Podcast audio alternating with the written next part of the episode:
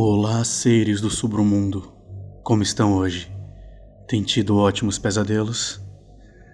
Antes de começar o episódio de hoje, eu queria deixar um beijo especial para minha querida vizinha Maria Vitória. Mavi, um abraço e eu sei que você tá maratonando, então eu não sei em que ponto você vai chegar para ouvir isso aqui, mas fica o abraço dado, tá bom?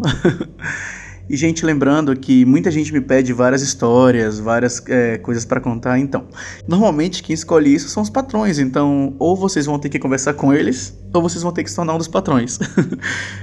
para se tornar um dos patrões é só acessar o PicPay, o Patreon ou o Catarse. É, além de você ajudar o podcast, você também ganha um episódio semanal. Lembrando que já tem mais 21 gravados lá, mais um episódio semanal a mais é, 21 que você pode baixar e ouvir lá e faz parte do grupo mais divertido do Telegram, que é o grupo dos patrões. Então, lá você fala comigo sempre que você quiser, fala com os outros patrões que são uma comédia e, lógico, fica sabendo de coisas que vocês nem imaginam ainda que vão sair, mas que alguns deles já têm. mas é isso. Vamos para nossa história. Eu sou o Bruno Lima e esse é o Submundo Terror.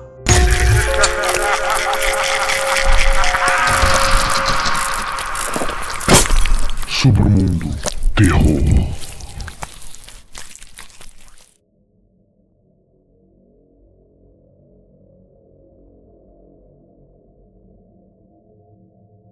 Sempre gostei de matar. E eu culpo minha infância na fazenda por isso. Chamar aquilo de fazenda é um exagero. Cresci em um barraco na zona rural, tendo apenas meu pai e meu irmão por perto. Ele nunca nos maltratou mas era rígido e implacável em suas crenças. Para ele, não existia homem ou mulher. Todos sob seu teto eram, por padrão, caçadores.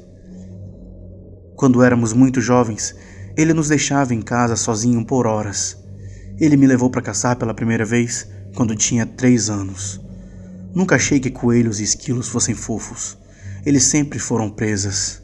Eu cacei um veado pela primeira vez quando tinha dez anos. Eu era ágil e tinha desenvolvido um corpo forte. Dan nunca foi um caçador, mas ele era ótimo em se esconder.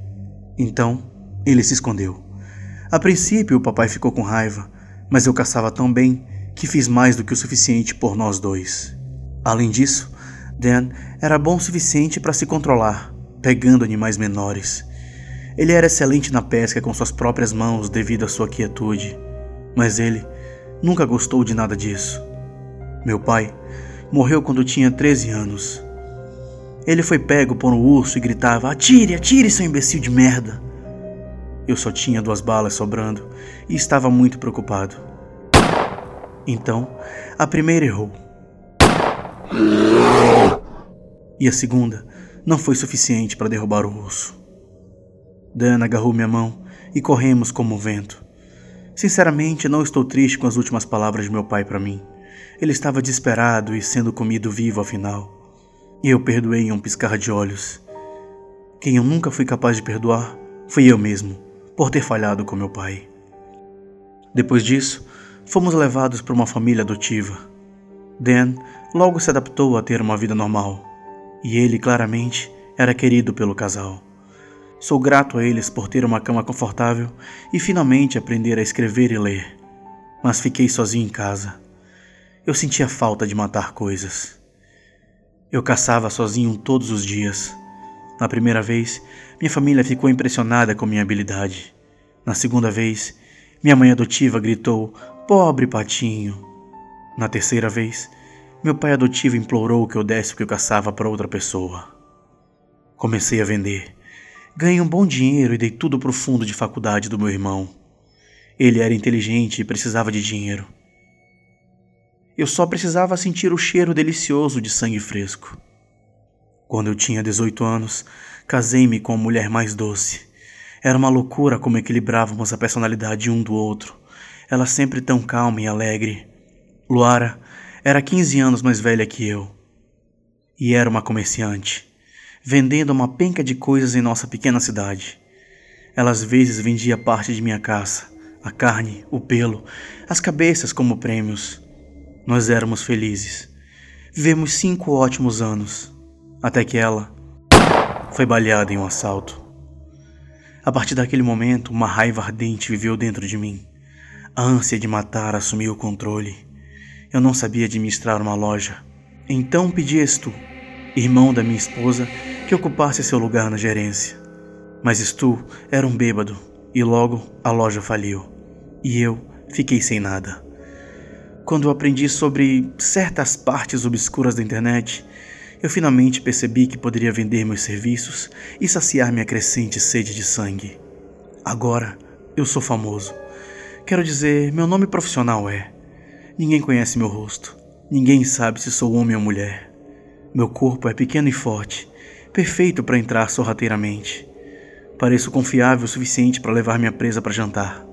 Às vezes é muito fácil construir um nome entre políticos e esposas ricas enganadas que me amam. É claro que meus clientes nem sempre têm posições sociais mais altas e tentam barganhar muito. Não é incomum que um cara maltrapilho me peça para assassinar seu pai e tio rico e pagar depois que eu fizer o trabalho, quando ele receber sua herança. Eu apenas rio de seus rostos e digo a eles para sumirem da minha frente antes que eu os mate. Até o dia em que minha intuição não, meus instintos me disseram para continuar falando com o cara depois que ele me disse suas condições de pagamento. Vou herdar algum dinheiro, escreveu ele.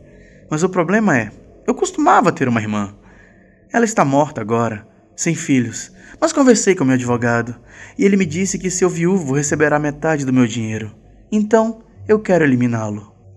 Claro, basta enviar-me as informações dele, respondi pela primeira vez porque eu conhecia bem essa história. Eu não queria ser paranoico e pensar que era eu. Eu só sentia pena do pobre cara. Mas fui eu. Meu cunhado, que sempre foi ajudado por mim, e minha esposa, depois de perder tudo no jogo repetidamente, que arruinou nossa loja, e eu nunca disse nada. Esse arrombado queria me matar. Não, pior que isso. Ele queria contratar outra pessoa para me matar, porque sua bunda covarde não conseguia nem fazer isso. Eu aceitei o trabalho. No dia seguinte, fui ver meu irmão Dan e perguntei a ele algo que nenhum irmão gêmeo deveria perguntar a outro. Dan, você pode morrer no meu lugar. Quando eu aceito um trabalho, vou terminá-lo, custe o que custar. Então, enviei ao meu cliente uma foto da minha vítima morta, meu irmão. Eu era famoso por esse modus operandi. Como eu disse, Dan não era um caçador. Ele era ótimo em se esconder. Então, com ele, meu gêmeo idêntico, forjei minha morte e dei a Stu uma falsa sensação de segurança. Ele encontrou meu irmão, caracterizado como eu em seu apartamento sujo. Uh, Léo, o que você está fazendo aqui? Ele estava gaguejando e suando. Só vim conversar um pouco sobre a herança que vamos receber, disse meu irmão com calma imitando perfeitamente minha voz e entonação. Stu nunca soube que eu tinha irmão, porque ele morou muito longe durante a faculdade. Tanto eu quanto minha esposa sempre nos mantínhamos sozinhos e nunca fizemos uma festa de casamento. Então, nossas famílias não se conheciam muito bem. Herança? Não sei do que você está falando. Ele fez uma tentativa pobre de mentir. Por que você não pergunta ao assassino que contratou Stu? Ele perguntou quando eu saí de trás dele vestindo exatamente as mesmas roupas que ele. Tenho que admitir que foi muito divertido ensinar isso. Quando ele se virou para olhar para mim, Stu estava pálido e tenho certeza de que ele se mijou.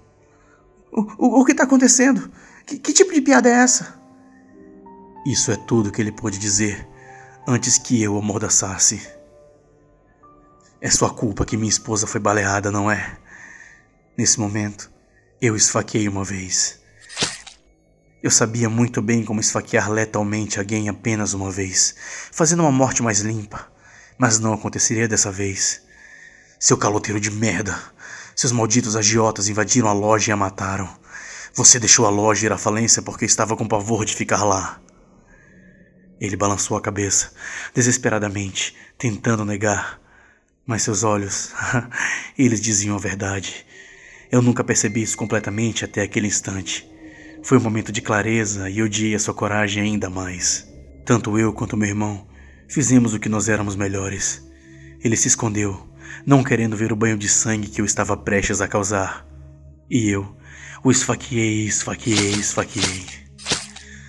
Quando o corpo foi encontrado, a polícia prendeu imediatamente o agiota de Stu. Eles o estavam investigando há muito tempo e só precisavam de mais um movimento para fazer o deles. Eles confirmaram minhas suspeitas sobre o agiota matar minha esposa. Percebi que, com o fechamento, minha sede de sangue diminuiu. Eu ainda vou caçar na maioria dos fins de semana, mas eu estou farto de matar pessoas. Nada pode trazer Luara de volta, mas posso seguir em frente, aprender coisas novas, trabalhar com outra coisa. Eu ainda tenho muito que viver. Recentemente eu tenho feito um podcast. Vejo que meus ouvintes aumentam cada vez mais. Portanto, deixe-me dar um conselho. Se você está pensando em contratar um assassino, não o faça. O melhor já saiu do mercado. Gostaram da história Seres do Submundo? Então não se esqueça de ir lá no YouTube e se inscrever no canal. Eu quero muito que aquele canal chegue logo a mil inscritos. Então, se você não se inscreveu, não custa nada. O link está aqui na descrição. É só correr rapidinho lá e se inscrever. A gente já tá beirando os 10 mil inscritos aqui no Spotify. Então, se só uma partezinha for lá e se inscrever, nossa, vai ajudar muito o podcast. Muito obrigado por tudo. Boa noite e bons pesadelos.